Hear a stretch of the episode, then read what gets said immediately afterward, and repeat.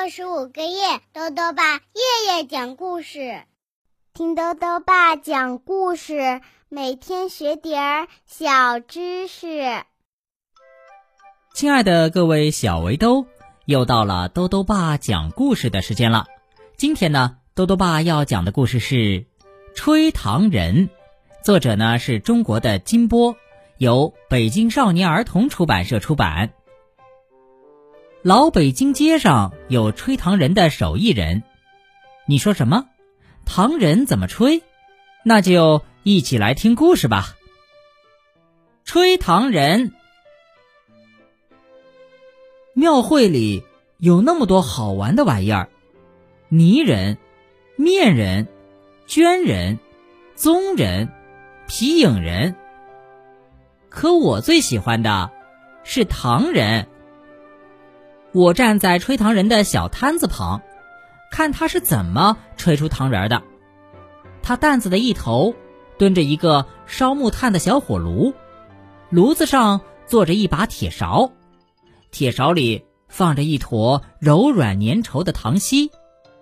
他先捏一点滑石粉放在手心里，两手相对着搓一搓，再从铁勺里揪下一块糖稀，放在手心里揉一揉。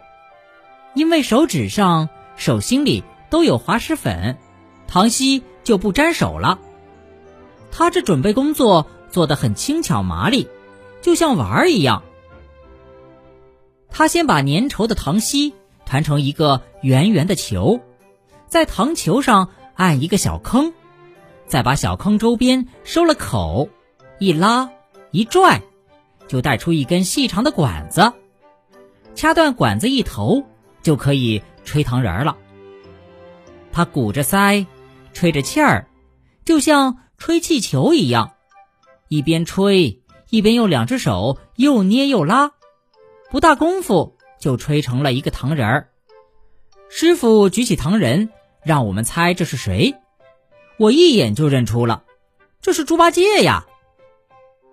师傅问：“谁买呀？”我立刻回答。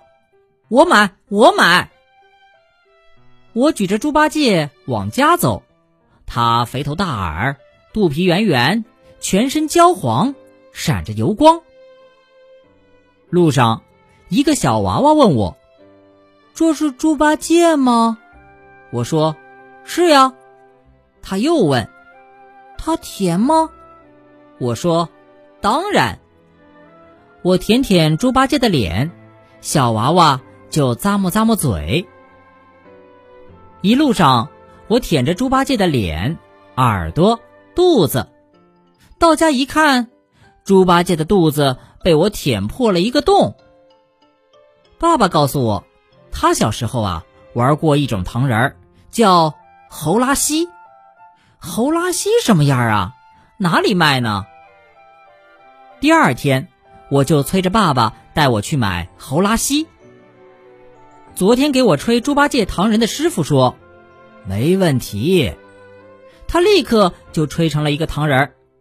啊，这不是孙悟空吗？师傅不慌不忙的在孙悟空的后背上捅了一个洞，又在屁股上扎了一个小小的洞，还在他脚下粘了一个小碗。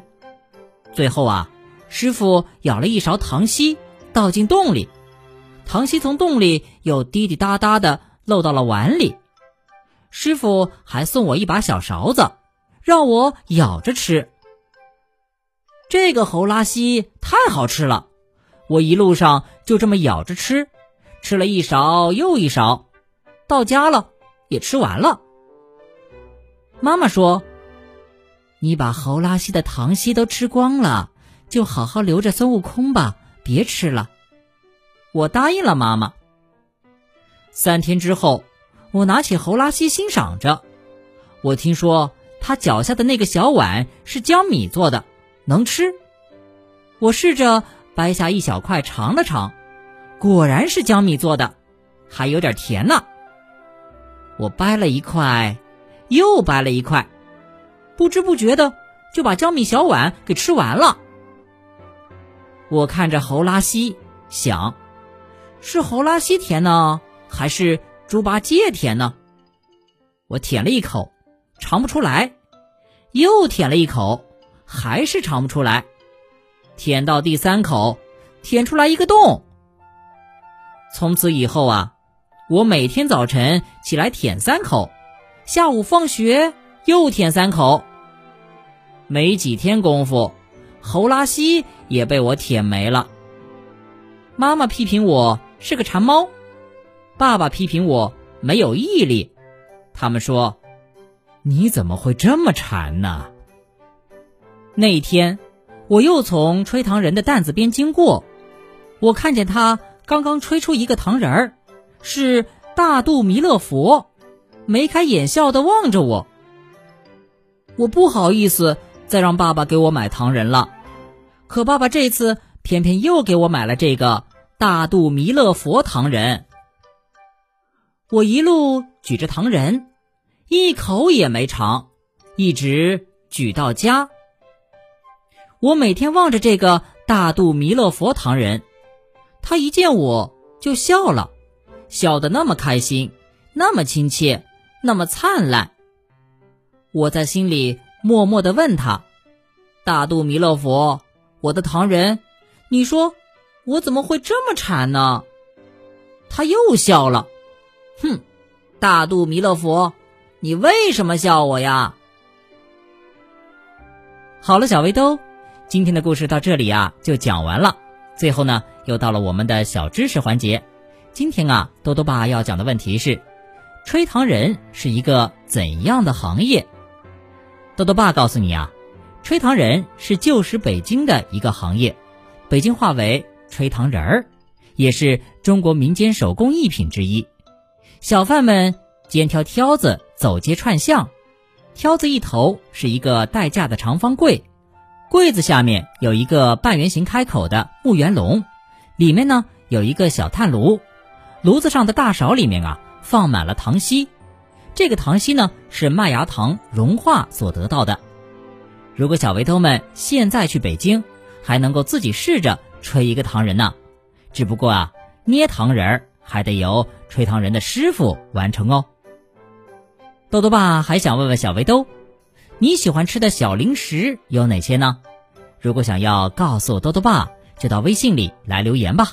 要记得豆豆爸的公众号哦，查询“豆豆爸讲故事”这六个字就能找到了。